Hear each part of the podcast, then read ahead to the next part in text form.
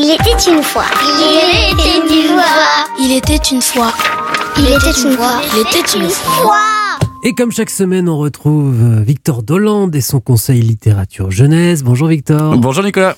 Aujourd'hui, alors à l'occasion de la semaine de la presse jeunesse en librairie, qui sera organisée du 23 au 28 mars, c'est-à-dire de mardi à dimanche, vous avez choisi de nous présenter le magazine Topo. Oui, c'est un magazine destiné aux adolescents et plus généralement aux moins de 20 ans qui existe depuis près de 5 ans.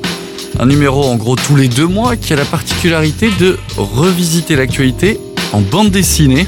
Dans le dernier numéro de mars-avril, vous trouverez un superbe reportage sur l'Alaska. On, on y découvre notamment l'histoire du 49e État américain et ses problèmes plus récents avec la fonte bien évidemment très préoccupante des glaces.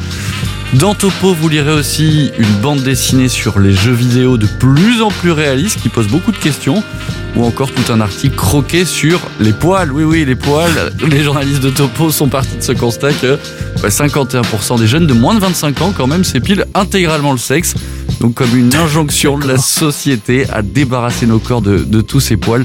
L'idée de ce sujet, bien évidemment, de rappeler que chacun fait ce qu'il veut de son corps. Et c'est quoi l'idée générale du magazine, ce qu'on appelle la promesse éditoriale? Alors, c'est surtout de réinformer correctement les adolescents ou les jeunes adultes, comme l'explique la rédactrice en chef de Topo, Laurence Frédé. En fait, on cherchait à réconcilier les ados avec l'information, les jeunes, et avec la propagation des théories du complot euh, sur tous les réseaux sociaux. On s'est dit qu'il fallait vraiment apprendre aux jeunes à décrypter l'information. C'est une revue de reportage en bande dessinée. Il y a 144 pages de bande dessinée où on associe systématiquement un journaliste à un dessinateur. Et ce qui nous intéresse, c'est qu'ils confrontent leurs points de vue et font dialoguer leurs euh, leurs pratiques. Le reportage dessiné, c'est une des clés qu'on donne aux adolescents pour développer leur sens critique.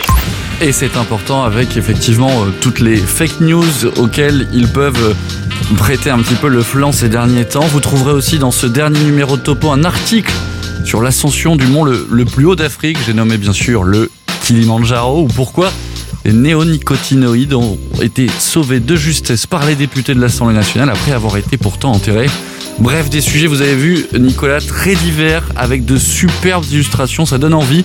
C'est très bien fait et en prime, c'est sans aucune publicité, ça Mhm. n'est financé que par les lecteurs, donc soutenez-les. Et surtout, si vos ados passent un peu trop de temps sur les réseaux sociaux, essayez de leur offrir un numéro, ça leur changera peut-être un petit peu les idées. On rappelle le titre Topo, 12,50€ le numéro de mars-avril que vous pouvez retrouver dans les librairies donc. Et puis, vous m'avez dit sur en commande directe Oui, sur, sur le, le- site. Exactement, Topo. sur le site Topo, vous le trouverez très facilement et vous ferez un bel achat. Merci Victor et thank you very much, John Grisham. Thank you. Merci, prenez soin de vous, Nicolas. À plus Bye. tard. Ciao. Et je rappelle donc les oubliés, c'est chez Lattès, un grand John Grisham. Merci beaucoup. Merci beaucoup. Au revoir. Europe 1. C'était la dernière page de cette émission. Merci à Agnès Vaudin pour son aide et son carnet d'adresses. Et merci à Boris Pachinski, bien entendu, l'homme aux doigts de fée. On se retrouve la semaine prochaine pour d'autres livres.